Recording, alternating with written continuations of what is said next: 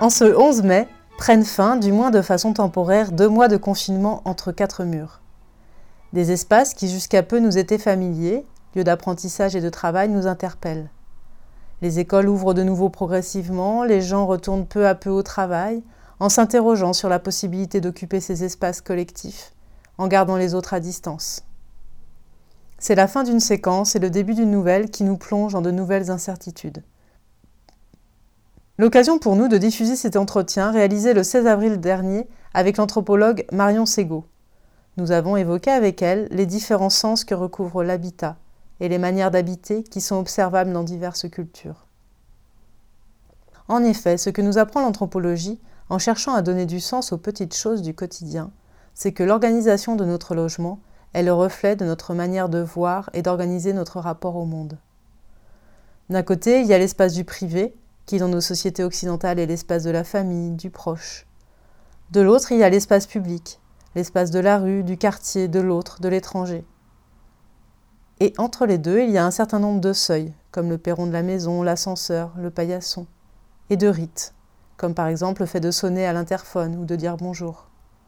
Ces rites et ces seuils nous permettent progressivement de faire entrer l'autre chez nous. Il faut montrer patte blanche, comme écrit Pérec.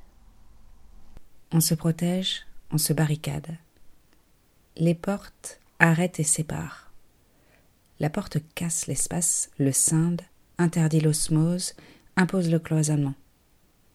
D'un côté, il y a moi et mon chez-moi, le privé, le domestique, l'espace surchargé de mes propriétés, mon lit, ma moquette, ma table, ma machine à écrire, mes livres, mes numéros dépareillés de la nouvelle revue française.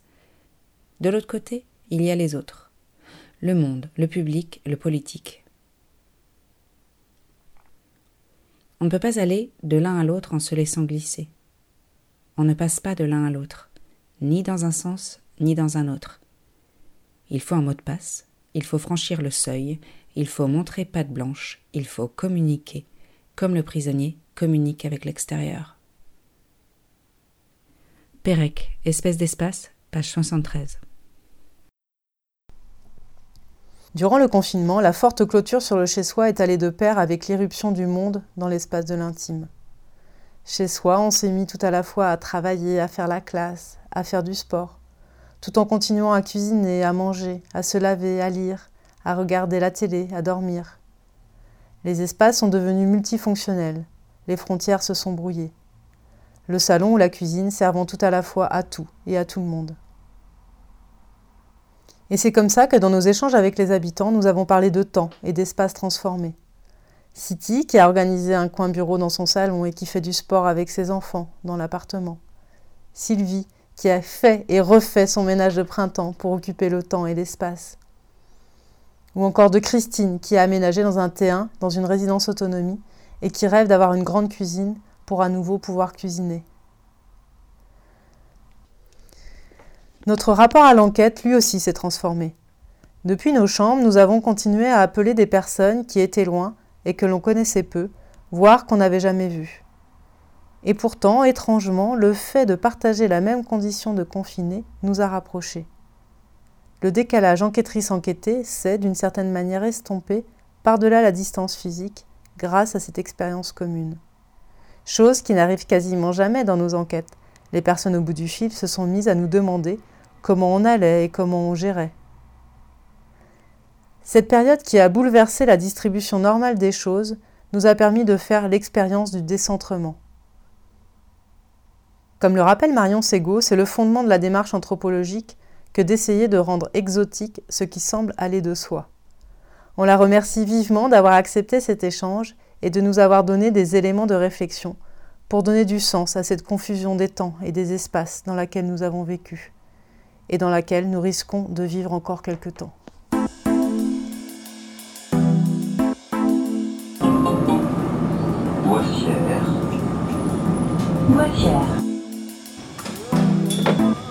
Mais déjà, j'ai un toit sous la tête, c'est bien. disant que je suis bien chez moi, mais enfin, euh, je voudrais un peu plus grand quand même. Ah. J'ai une petite retraite.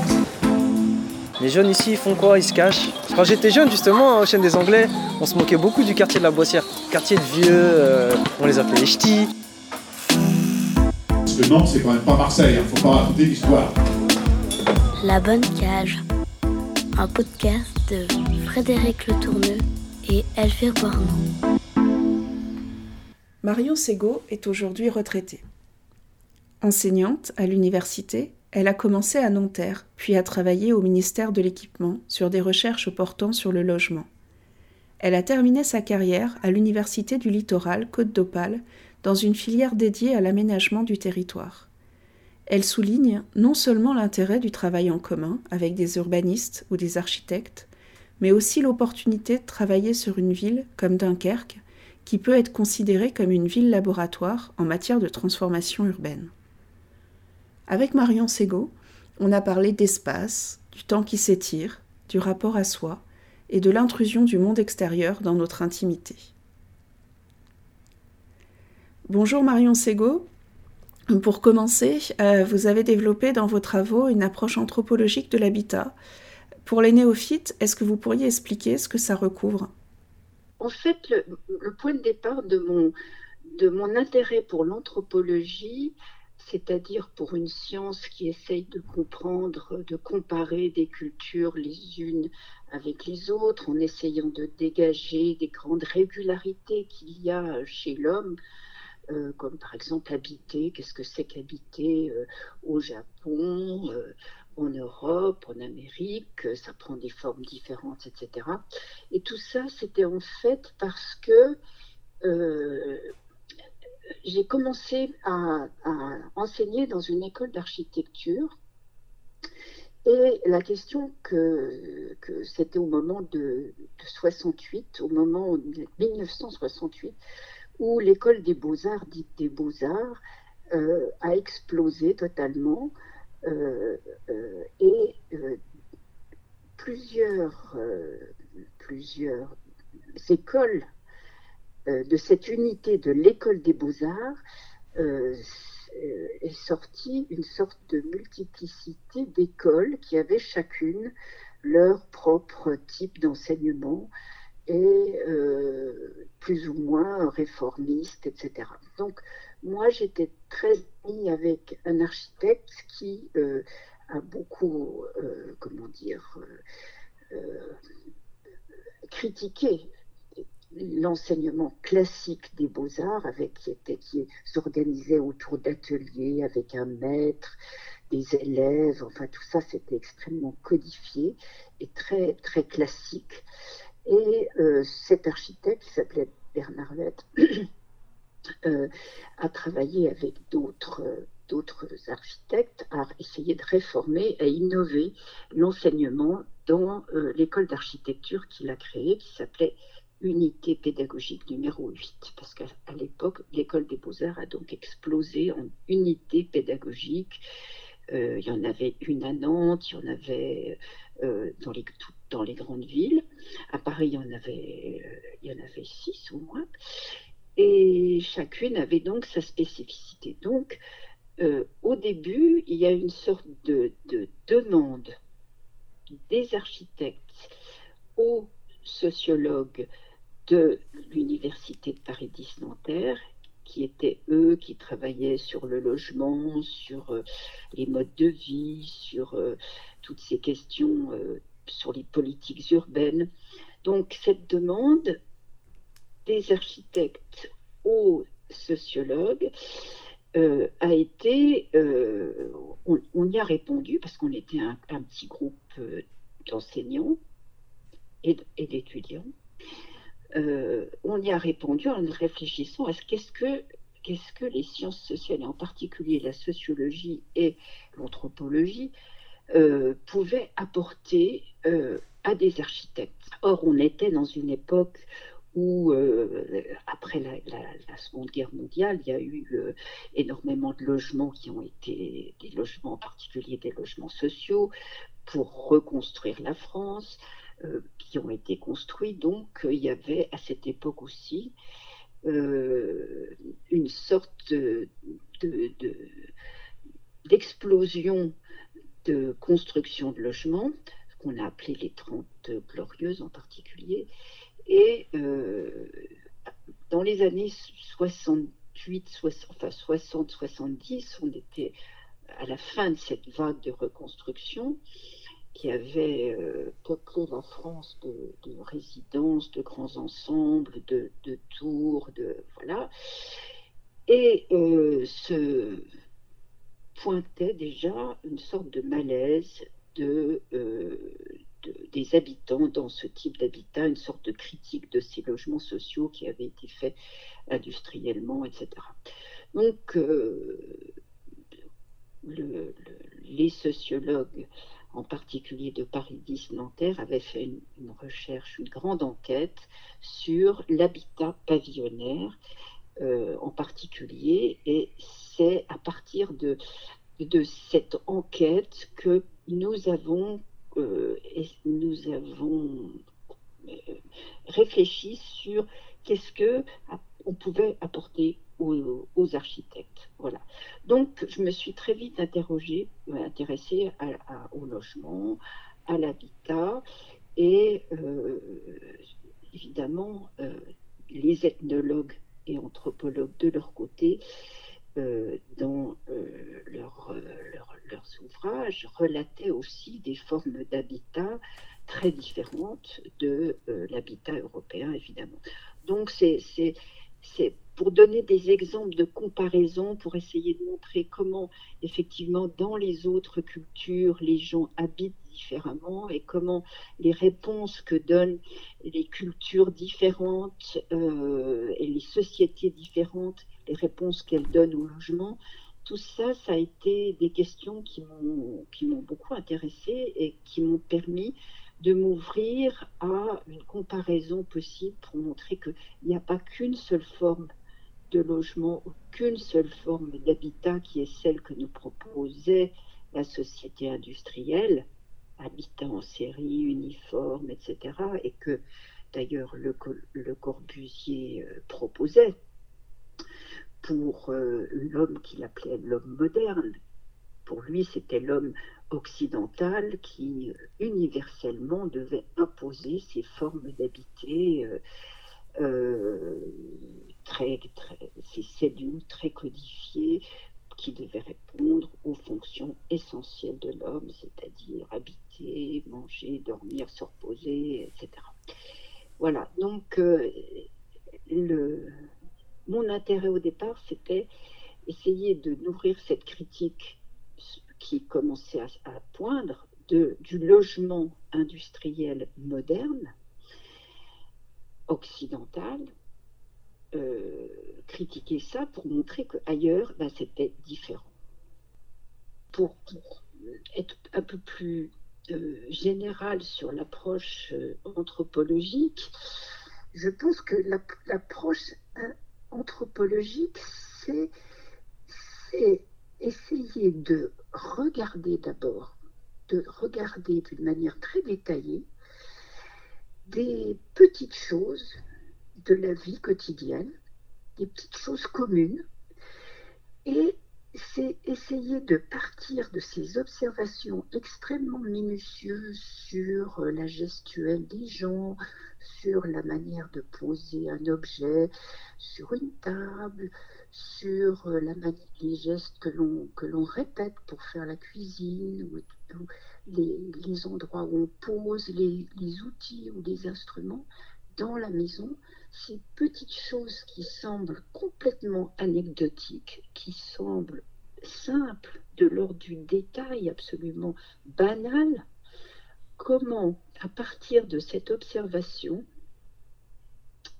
euh, de ces petites choses qui font qui fondent finalement notre, quotidien, notre, notre environnement, notre vie de tous les jours, à l'intérieur comme à l'extérieur, mais surtout à l'intérieur du logement, essayer de, à partir de ces, observations minutieuses, de d'en tirer des choses beaucoup plus générales, c'est-à-dire comment, dans un premier temps, euh, avec notre œil, notre observation, rendent étrange ce qui nous entoure, ce qui, des choses qui sont rendent étranges et même intelligentes, je dirais à la limite, euh, rendre ces choses communes, les prendre de la distance, essayer de, comprendre qu'est-ce qui se passe. C'est euh, voilà, qu'est-ce que ça reflète. Par rapport à, ces petites choses, ces rituels du quotidien dont vous parlez, euh, comment on peut un peu décrire les, les, mécanismes d'appropriation du chez-soi On fait souvent le lien entre l'intérieur, le chez-soi et l'intimité, l'intérieur de soi. Euh, est-ce qu'on peut, décrire euh, davantage ces mécanismes d'appropriation qui relèvent finalement d'une dimension euh, psychosociologique? Oui, alors, bon, l'appropriation, la, notion d'appropriation, elle a été développée par les psychosociologues justement dans ces années-là. et souvent, elle est peut-être un peu, enfin, elle est à la fois très vague et peut-être un peu réductrice parce que euh, parler d'appropriation, c'est évidemment parler du chez-soi et c'est souvent un peu limiter le chez-soi à, uniquement cette appropriation qui en fait quelque chose de très individualiste, de très lié à l'individu en particulier. Enfin, on, reviendra peut-être là-dessus, mm. mais euh, je crois qu'on peut partir quand même de l'idée que euh, ce qui est commun à tout le monde, c'est à tous les hommes, je dirais, et ce qui nous est encore commun, encore pire en ce moment, vu ce qui arrive au monde entier, c'est habiter. Habiter, qu'est-ce que c'est C'est donner un sens à l'espace. Que ce soit notre espace proche ou un espace plus lointain, celui du quartier. On peut très bien dire qu'on habite son quartier. Alors, quel que soit le type de logement, que ce soit euh, en appartement, que ce soit, je dirais, presque à la limite sur un quai de métro, sur un banc du métro, que ce soit euh, dans un abri quelconque, dans un bidonville, vous trouverez toujours des, des manières des, pratiques, des manières d'habiter des, individus, des manières de marquer, de s'approprier l'espace public, par exemple, le moindre espace, en, en, le marquant, en mettant des choses, en laissant son carton, par exemple, je prends pour les sans-abri, qui, par exemple, trouvent un Porsche, ils laissent, ils laissent leurs affaires, ils laissent un carton, ils, marquent leur espace d'une certaine manière, même dans l'impossibilité la plus totale. Euh, peut-être qu'en prison aussi, euh, la manière quand on partage une cellule avec quelqu'un, ben, on, essaye toujours d'habiter un tout petit coin un peu plus individuellement par rapport à l'autre. On pose son, son verre à dents quelque part, euh, qui définit un coin, son coin c'est-à-dire son rapport personnel à l'espace. Donc, tous les individus, euh, euh, comment dire, essayent de qualifier un espace, un endroit qui leur est familier, qui leur est individuel. Et euh, voilà, donc, donc dans habiter, c'est délimiter en fait, c'est délimiter un espace, c'est euh, qualifier cet espace en y mettant des choses, des objets, en y faisant certaines pratiques répétitives, ces petites actions euh, régulières qui sont manger, dormir, se, se divertir, etc.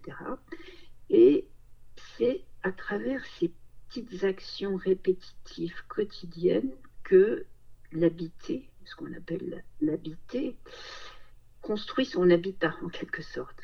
Comment on construit notre chez, nous, le chez soi sur lequel ont beaucoup euh, euh, glosé les, les, psychosociologues et les sociologues, le chez soi, c'est-à-dire euh, un espace qui abrite en Occident, disons, la famille en général, et qui euh, se différencie de l'extérieur, l'espace public, et qui qualifie un espace privé qui est celui, chez nous, de la famille élargie ou pas, de la famille recomposée ou pas, mais qui est un espace totalement privé. Euh, donc, euh, pour en revenir à l'approche euh, anthropologique, c'est vrai que une fois qu'on connaît, qu'on comprend ces mécanismes qui sont qui, ponctuent notre vie quotidienne, on peut regarder comment ça se passe dans d'autres sociétés. Et euh, c'est vrai qu'on n'habite pas de la même manière quand on est en Inde. Et encore, il doit y avoir des distinctions entre, euh, entre les régions indiennes, ou quand on habite dans un pays africain, ou quand on habite en Europe, etc. L'idée que les gens se font de ce rapport entre l'espace privé et l'espace public, elle diffère selon les sociétés.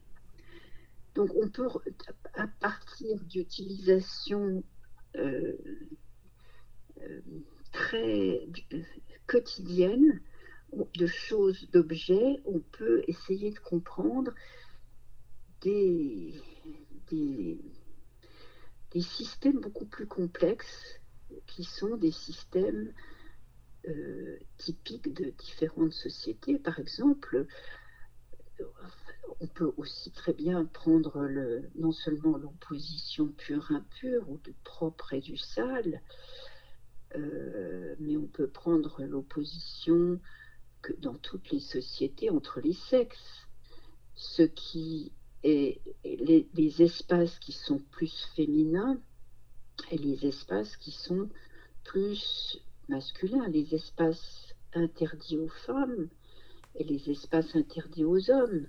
Et ça, ce sont des choses qui, par exemple, même dans les instruments de, cuisine, il y a des choses dans les sociétés dites traditionnelles, des, instruments qui ne, sont, ne doivent pas être touchés par des hommes.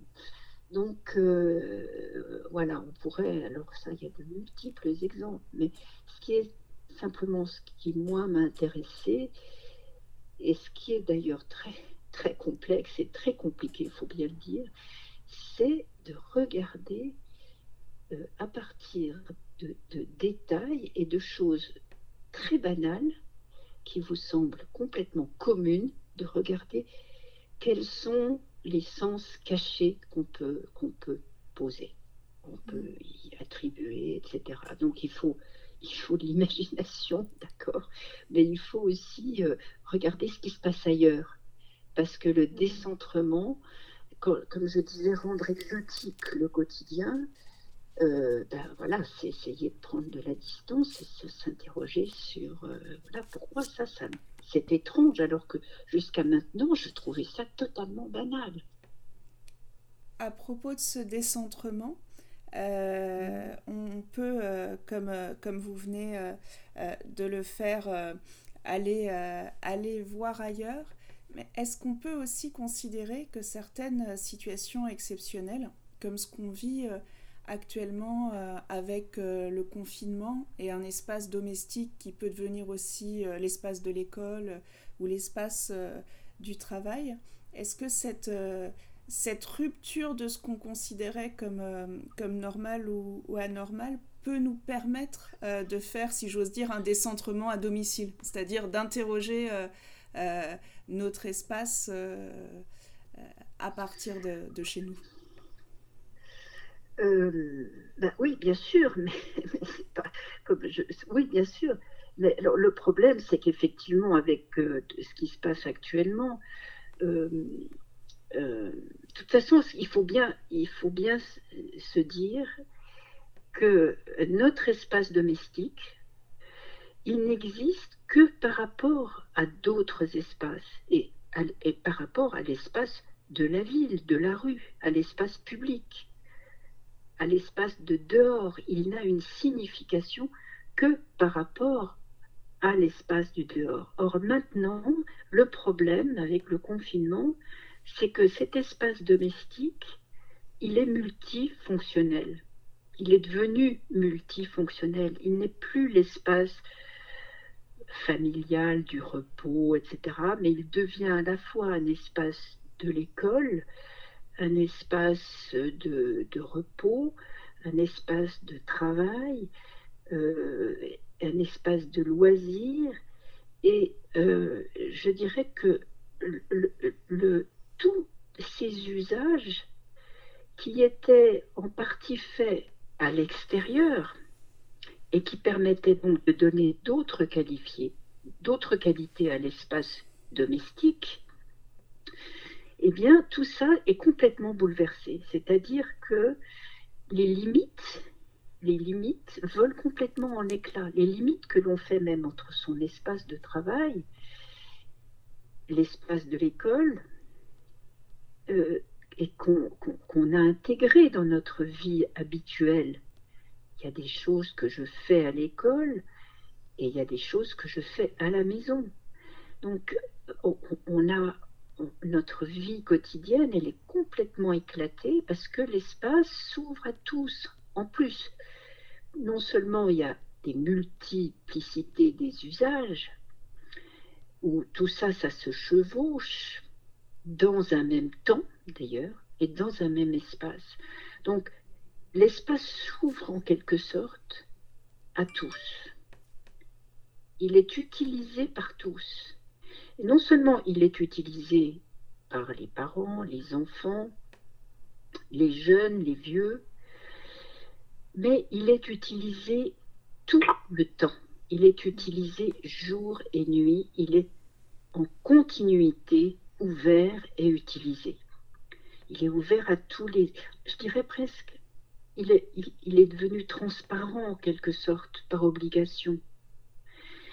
Il est saturé, voilà. Il est saturé parce que euh, tout doit se faire dans un même lieu, tout doit se faire, tout, toutes les pièces sont utilisées en quelque sorte, alors que peut-être qu'avant, euh, on avait sa chambre, ou sa chambre, si on avait la chance d'avoir une chambre à soi, c'était un espace fermé, clos. Maintenant, du fait de l'étroitesse du, lieu, souvent, tout le monde est partout.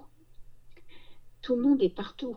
Donc, euh, c'est très difficile de préserver son, coin à soi, de préserver ses mystères en quelque sorte. Euh, parce que euh, la famille est perpétuellement ensemble, jour et nuit. Et qu'il faut pouvoir bouger, il faut pouvoir passer d'un espace à l'autre, il faut euh, faire de la gymnastique ou faire des trucs dans l'espace commun. Enfin, alors que les, les, usages des pièces se trouvent aussi bouleversés quand les parents travaillent à la maison, les, l'espace de l'école. Euh, les meubles aussi sont certainement modifiés, l'usage de, la table de la, de la cuisine pour faire ses devoirs, pour, euh, faire, comment fermer un espace pour être tranquille, pour euh, télétravailler, tout ça, c'est complètement chamboulé. Et en même temps, l'extérieur survit brutalement. voilà. Euh, de façon quotidienne euh, par la télévision, la radio, les infos. Euh, Exactement. Exactement. Mais c'est ça.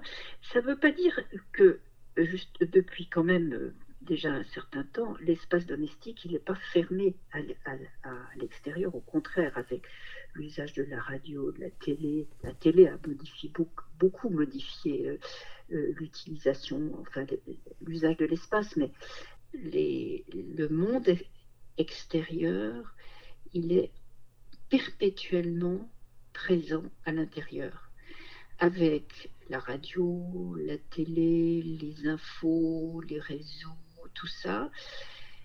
La maison, elle est en quelque sorte le monde domestique, il est exposé, il reçoit plutôt, il n'est pas exposé, il reçoit en permanence le monde entier. Et je pense que le, justement, ce qui est, ce qui est extrêmement anxiogène, c'est que euh, le monde entier est concerné par cette pandémie et que ça nous renvoie à notre condition d'homme. Nous sommes tous en même temps concernés.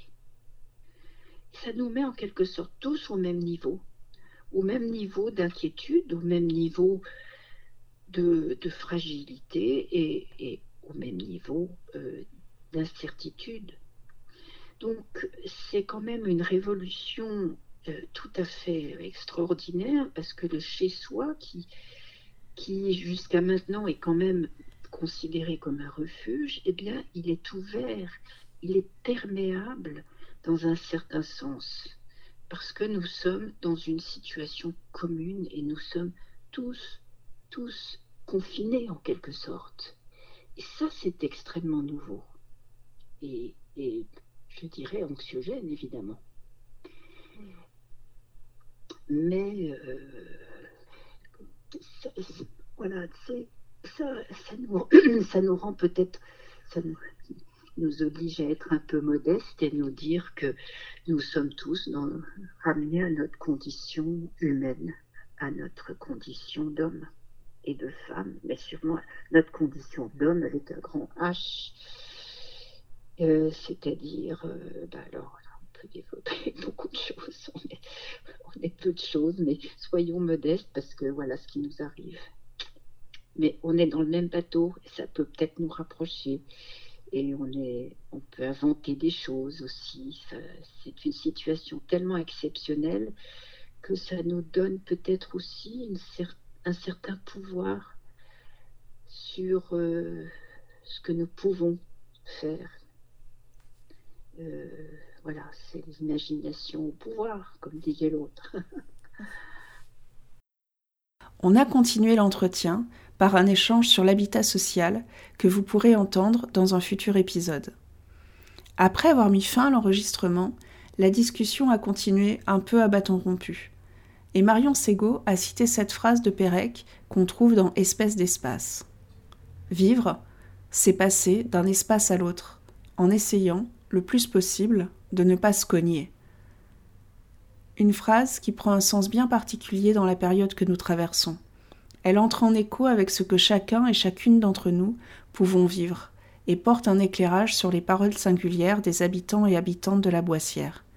C'est toujours cette montée en généralité qu'on cherche à vous faire entendre à travers la voix des chercheurs dans l'épisode bonus. On remercie Marion Sego d'y avoir participé. Ce podcast est documenté, écrit et réalisé par Elvire Bornand, ça c'est moi, et Frédéric Le Tourneux, ça c'est elle. Pour la production de cet épisode, nous remercions tout particulièrement Erel Latimier pour sa lecture de Pérec et pour la suite, il faudra attendre le prochain épisode.